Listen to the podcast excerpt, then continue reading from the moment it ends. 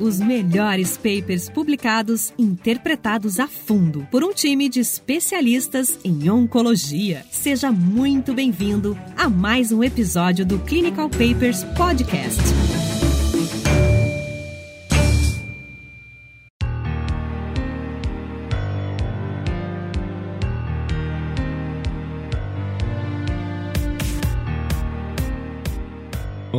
Hoje nós vamos discutir um paper que foi publicado em 1982 na Annals of Surgery. Vocês vão entender porque a gente vai, vai discutir esse paper, mas eu queria falar do autor, né, o Steven Rosenberg.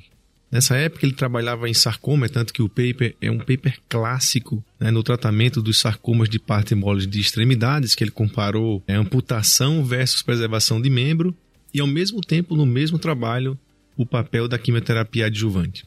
O Dr. Steven Rosenberg, ele é um cara muito conhecido no meio. Ele é cirurgião e trabalha hoje faz muito tempo, desde aquela época ele trabalha no NCI, e todas as pesquisas que você ouve hoje sobre melanoma, imunoterapia, tudo passou pela mão do Dr. Rosenberg. Eu fui para um congresso em 2017, eu acho, e a aula magna dele, assim, é incrível, que ele conta toda essa história. Hoje ele está com 79 anos, ainda atua, né, como pesquisador. E se você colocar Steven Rosenberg, você vai se impressionar com o tanto de coisa que esse cara produz e produziu pela ciência.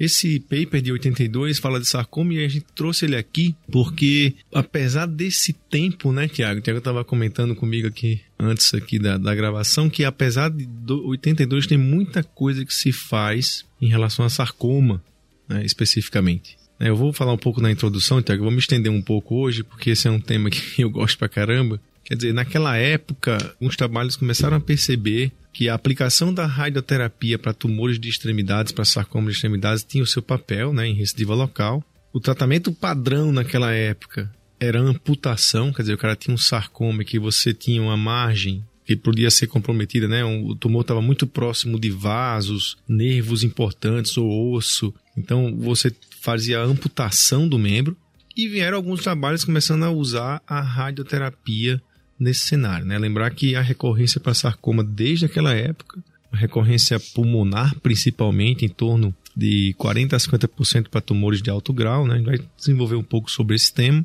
Se começou a fazer essa radioterapia, não existia nenhum trabalho né, que comparasse isso, amputação versus radioterapia e preservação de membro. Esse é um paper clássico, toda aula de quem faz sarcoma, que vai falar de preservação de membro, tem que ter um slide mostrando as curvas de sobrevida desse paper. Olá a todos. É, realmente, Raniel, é, chama atenção, né? Um paper de 82 é, e, assim, ainda tão, tão atual, né? Algumas coisas chamavam atenção, chamam atenção já ao ler o abstract do paper, na verdade, e uma delas é o que a gente estava comentando agora, é uma, é uma publicação de dois estudos, né? Então, nessa mesma publicação, eles vão fazer é, o reporte de resultados de dois estudos, é, como a gente vai ver um falando a respeito do, dessa comparação de uma de cirurgia radical, computação versus uma cirurgia mais preservadora, é, seguida de radioterapia, e o uso ou não de quimioterapia adjuvante. A gente está falando desse estudo aqui de um estudo de sarcoma de partes moles, né, ou soft tissue sarcomas, que na verdade engloba uma, uma série de doenças. Né? Então, assim, é um grupo bastante heterogêneo de tumores e a ideia, na verdade, desse estudo foi avaliar então o papel dessas estratégias de radioterapia adjuvante, quimioterapia adjuvante nesse sarcoma de partes moles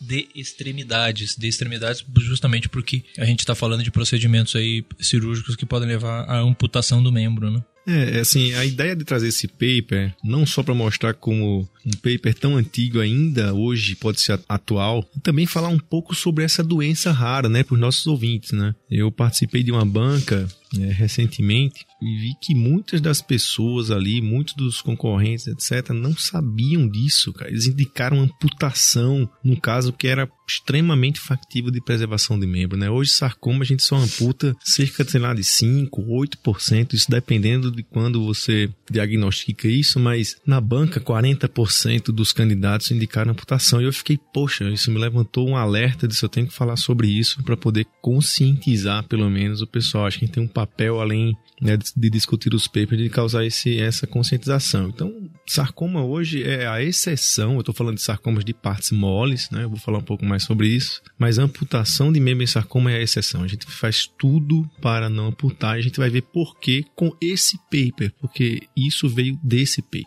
Desde 1982 foi mostrado que amputar é um caso de exceção, a gente vai discutir esse paper. Outra coisa sobre sarcomas é o seguinte, os sarcomas de partes moles, eles vêm de uma célula mesenquimal primitiva, essa célula pode estar em qualquer lugar e ele desenvolve no tumor, né, no sarcoma, que pode ser vários tipos histológicos, dependendo com que patologia vê aquela célula. Então, fibrosarcoma, liposarcoma, etc. Mas ele vem de uma célula mesenquimal. Tanto que você pode ter um liposarcoma no rim, você pode ter um fibrosarcoma em outro órgão, porque não, não é que ele, é, ele não é originário do músculo ou do nervo. Ele pode até se localizar né, no músculo, mas ele vem de uma célula mesenquimal.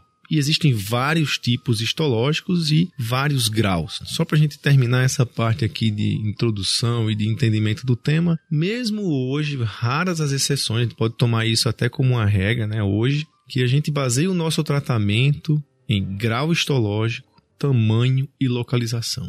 Então, se o sarcoma é de alto grau, é grande, né? Vamos dizer, maior do que 5 centímetros e profundo, é isso que vai ditar o tratamento, né? E a gente vai ver nos métodos aqui como eram esses métodos. Mas sarcoma, apesar de ter mais de 50 tipos histológicos diferentes, isso é por imunistoquímica e tal, o tratamento ele é baseado basicamente em grau, tamanho e localização.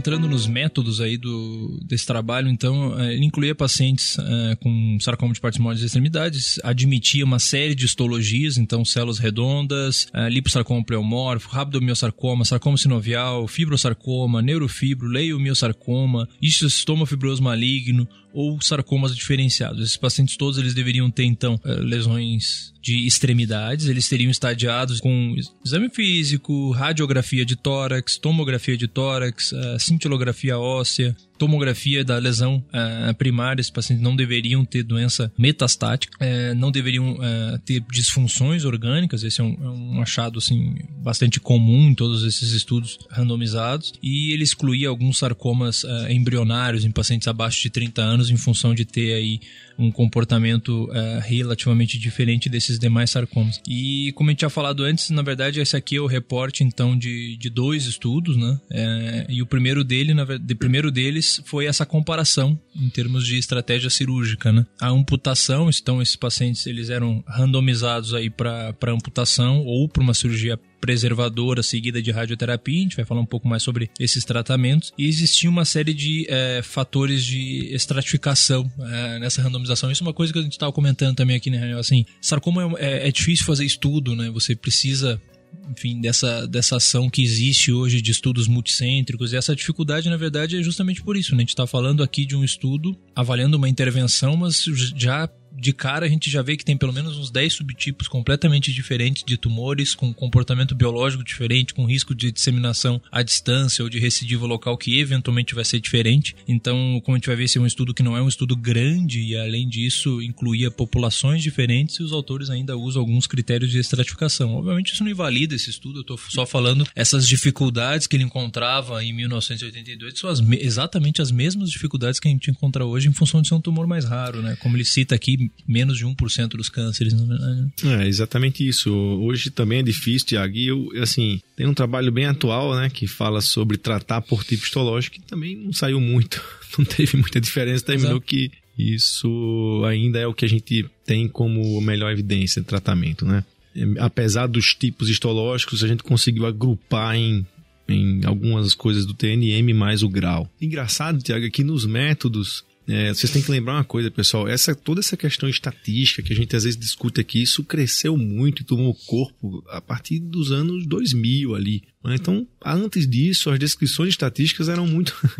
Por exemplo, nesse trabalho tem muita discussão de resultado dentro do método. Né? Ele fala um monte de coisa de resultado. E, e realmente, assim, não é uma descrição estatística como a gente está acostumado a ver.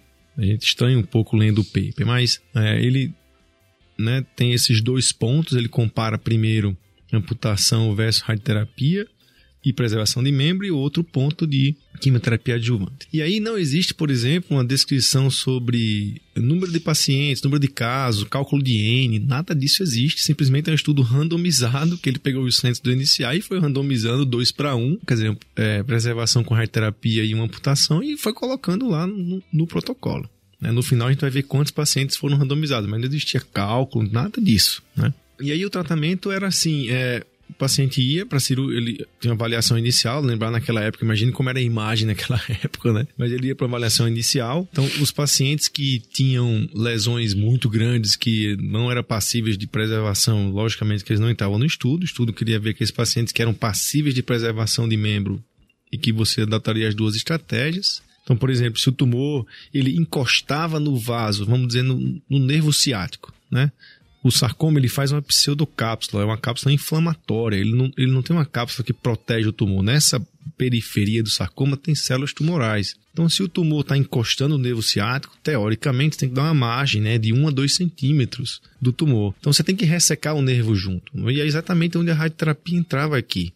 Né? Onde você faz a ressecção marginal, por exemplo, marginal no nervo, essa radioterapia consegue preservar e dando uma sobrevida igual amputar? Essa que era a pergunta. Então era isso que era feito. Né? Então o paciente ia, ia para a cirurgia, depois da cirurgia ele recebia a quimioterapia e depois a radioterapia. A gente vai falar um pouco mais sobre isso. Mas a radioterapia eu posso falar também que era toda adjuvante. A radioterapia e a quimioterapia eram feitas sempre depois depois da cirurgia. Os pacientes que não tinham, que tinham sido amputados não receberiam radioterapia. E uma coisa que é interessante aqui, a gente está falando dessa publicação de, de dois trabalhos. Nessa prime, nesse primeiro trabalho que comparou a estratégia local, todos os pacientes recebiam quimioterapia.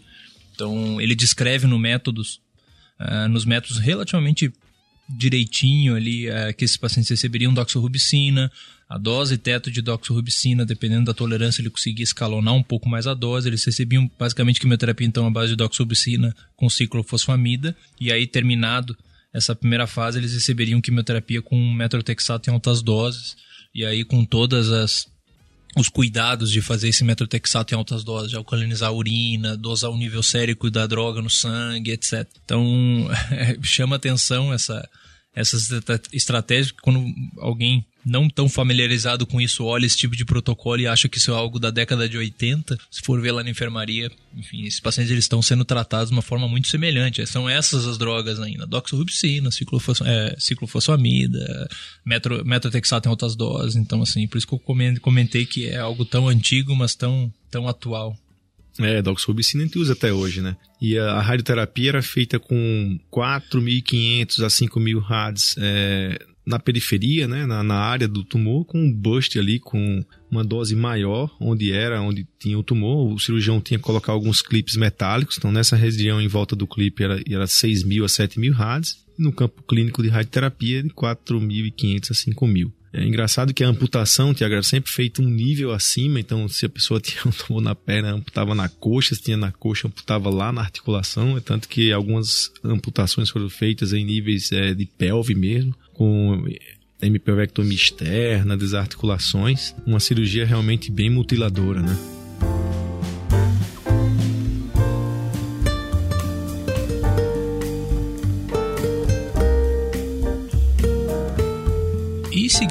Nos métodos ali, na verdade, logo em seguida ele cita os métodos do segundo estudo, uh, antes de ir para os resultados. Ele vai em paralelo, ele já vai dando a descrição do outro estudo, e no outro estudo, na verdade, é uma população semelhante, e aí esses pacientes desse outro, do, do estudo da, do tratamento sistêmico adjuvante, eles poderiam ter recebido o tratamento local com qualquer uma dessas duas estratégias, ou seja, eles poderiam ter sido amputados ou feita recisão local seguida de radioterapia, e a randomização era no momento seguinte, se eles receberiam ou não esse protocolo de quimioterapia desse primeiro estudo. Então, é uma, é uma mesma população onde ele está estudando em alguns pacientes uma intervenção e na outra, em outros pacientes uma outra intervenção. Sem cálculo de N. Sem cálculo nenhum de N, sem beta, sem alfa. Isso era um tempo bom de fazer paper. a gente não precisava de estatístico, é uma beleza. É, o follow-up do paciente, né, o segmento deles eram feitos a cada dois meses né, nos primeiros três anos após a cirurgia e depois a cada três meses até os primeiros cinco anos. Né? Radiografias de tórax eram feitas nesse período e alguns exames de sangue. Algumas tomografias eram feitas a cada seis meses durante os primeiros três anos. Para que o sarcoma, o principal sítio de metástase sarcoma é o pulmão. Né? Então, por isso que quando, toda vez que você pega um paciente com sarcoma de partes móveis de alto grau, você tem que logo correr para o pulmão e olhar uma tomografia, porque ali é o sítio de metástase sarcoma, então o segmento sempre vai envolver a frequência de radio, radio, radiografias ou tomografias que você faz nesse paciente. Passando aí então para a sessão de resultados, eles, eles randomizaram então nessa primeira análise 43 pacientes, 16 deles foram randomizados para amputação, 27 para o braço cirurgia preservadora seguida de radioterapia. Ele descreve então uh, os subtipos histológicos ali de cada um, existem algumas uh, diferenças, enfim, é impossível dele parear perfeitamente em função desse N um pouco, um pouco menor. A gente vê que grande maioria das lesões eram lesões de alto grau, né? 70% no braço amputação, 89% no braço cirurgia preservadora. Em termos de recidiva local, a gente não viu nenhuma recidiva local naqueles pacientes tratados com amputação e a gente viu quatro recidivas locais nos pacientes submetidos então ao tratamento com a cirurgia preservadora seguida de radioterapia e é interessante, Raniel, porque ele cita, em função até de ser um, um N relativamente menor, ele cita um pouco mais detalhada a evolução de alguns casos, né? então ele, ele cita no paper alguns pacientes que tiveram recidiva pulmonar, mas que eu ressequei todas as recidivas pulmonares e ficou sem evidência de doença, assim como alguns desses pacientes com, com cirurgia preservadora que desenvolveram recorrência local e ele cita num desses casos onde aí, após a recidiva, esse paciente foi submetido a um, a um procedimento mais agressivo, a amputação, e ele ficou sem evidente doença. Mas e sobre a vida global? Quando eu faço uma cirurgia menor, tem uma maior chance de recidiva local. E sobre a vida global? Na verdade, a gente, nesse paper, a gente viu uma, eh, que, não, que não existiu diferença nas curvas de sobrevida global, a gente vê uma estimativa de sobrevida em 5 anos de 88% no braço amputação e 83% no braço cirurgia preservador e não atingiu, é, então, significância estatística. É, Tiago, olhando que os resultados, é um trabalho desse nunca, nunca seria randomizado para nada, né? Isso é uma baita de uma série de casos, ou um estudo fase, no máximo, um estudo fase 2, sei lá, em que ele teve 43 pacientes. Mas olha só que coisa interessante. Esse estudo é, provou que tirar ou não tirar o membro não altera a sobrevida global.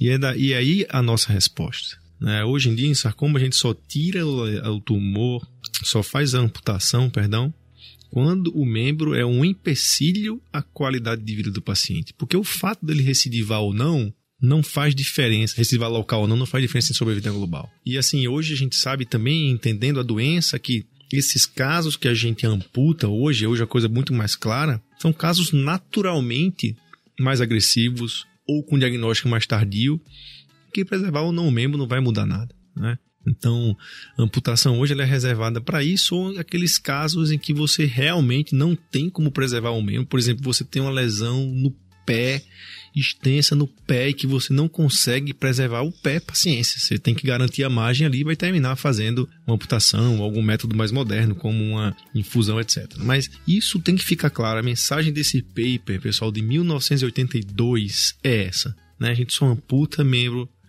em sarcoma de partes moles quando ele é um empecilho à qualidade de vida, porque isso não muda a sobrevida. Apesar da metodologia desse paper é falha, mas isso vem se comprovando desde aquela época, inclusive com melhora em resultado de recidiva local. Isso era a mensagem que a gente queria passar com esse paper. Engraçado que eu fico vendo um paper desse, Thiago, todo mundo perguntando, mas caramba, um paper velho desse. E toda vez que eu fico passando ali no, no, Netflix e vejo aqueles filmes antigos, sabe, que a gente ficava vendo, e que eu passava naquelas locadoras que não existem mais, eu falava, caramba, minha filha não vai ver esse filme tão velho, mas é tão legal esse filme, né? E é basicamente isso aqui. Isso é uma coisa antiga, mas é legal pra caramba né, feito por um profissional que era um cirurgião que viu na prática isso, fez uma pergunta e mostrou um trabalho e mudou conduta desde aquela época. E como é que hoje eu pego uma banca e 40% das pessoas amputam? Então a gente realmente quis focar um pouco na parte clínica. Né? A gente vai discutir agora um pouco mais esses resultados e os comentários, mas assim, essa é a mensagem desse paper, essa mensagem tem que ser passada e tem que ser é mais um podcast de conscientização do que discussão de paper, né, Tiago? É, e acho que a gente pode já ir passando para o segundo estudo, né? Dessa, dessa mesma publicação, que é o, uma coisa que é complementar, na verdade, né? Como você falou, a gente vê que tem uma, um discreto aumento em termos de recidiva local e isso não se traduziu em um ganho ou, ou, uma de redução em termos de sobrevida global. E isso, enfim, basicamente também porque a gente vê base, bastante recidiva sistêmica nesses doentes, como você tinha falado, o pulmão, enfim, acaba sendo um dos pontos críticos nesses casos. E todos os pacientes nesse, primeir, nessa, nesse primeiro estudo, eles receberam quimioterapia sistêmica.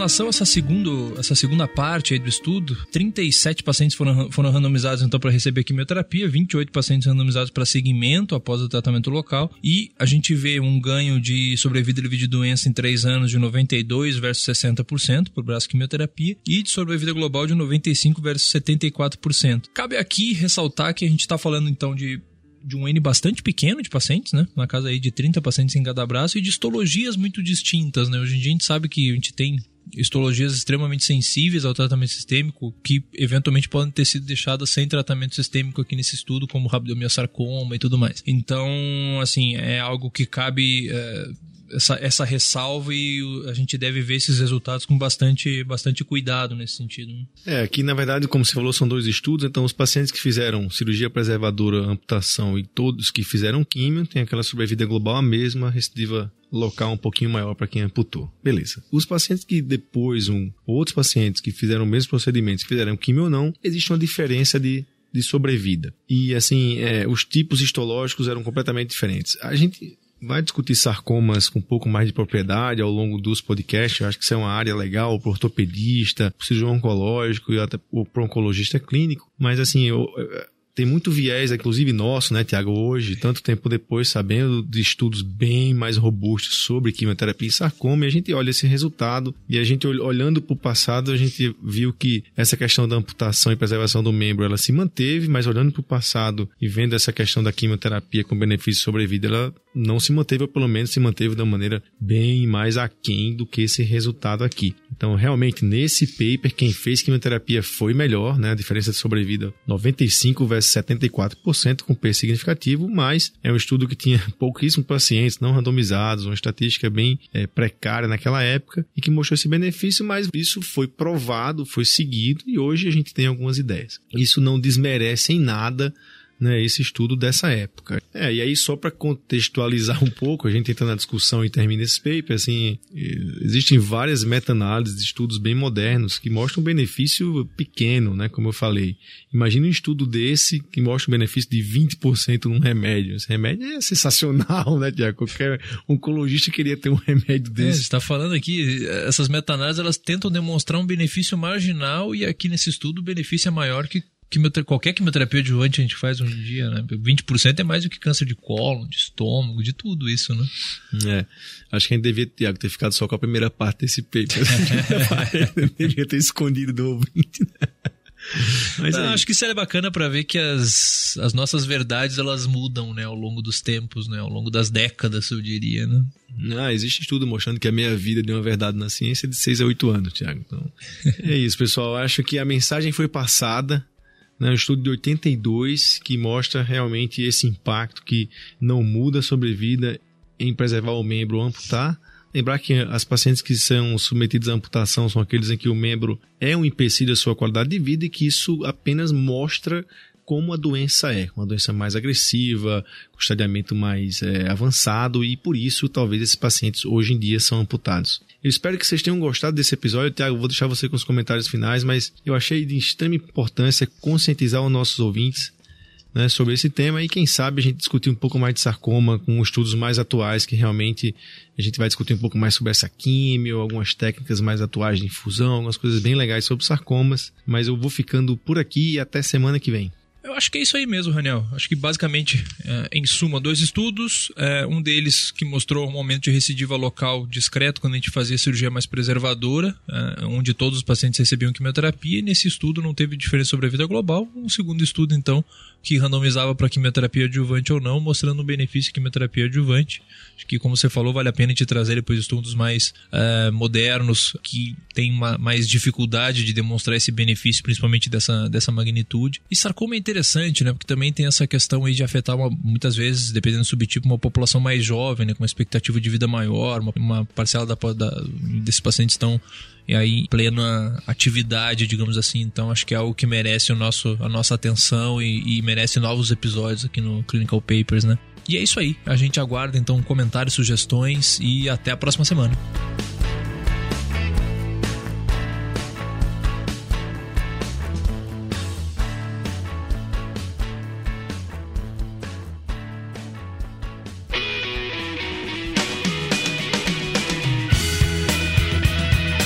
Você ouviu Clinical Papers Podcast. A medicina que você faz hoje pode não ser a de amanhã. Mantenha-se atualizado com o Clinical Papers Podcast.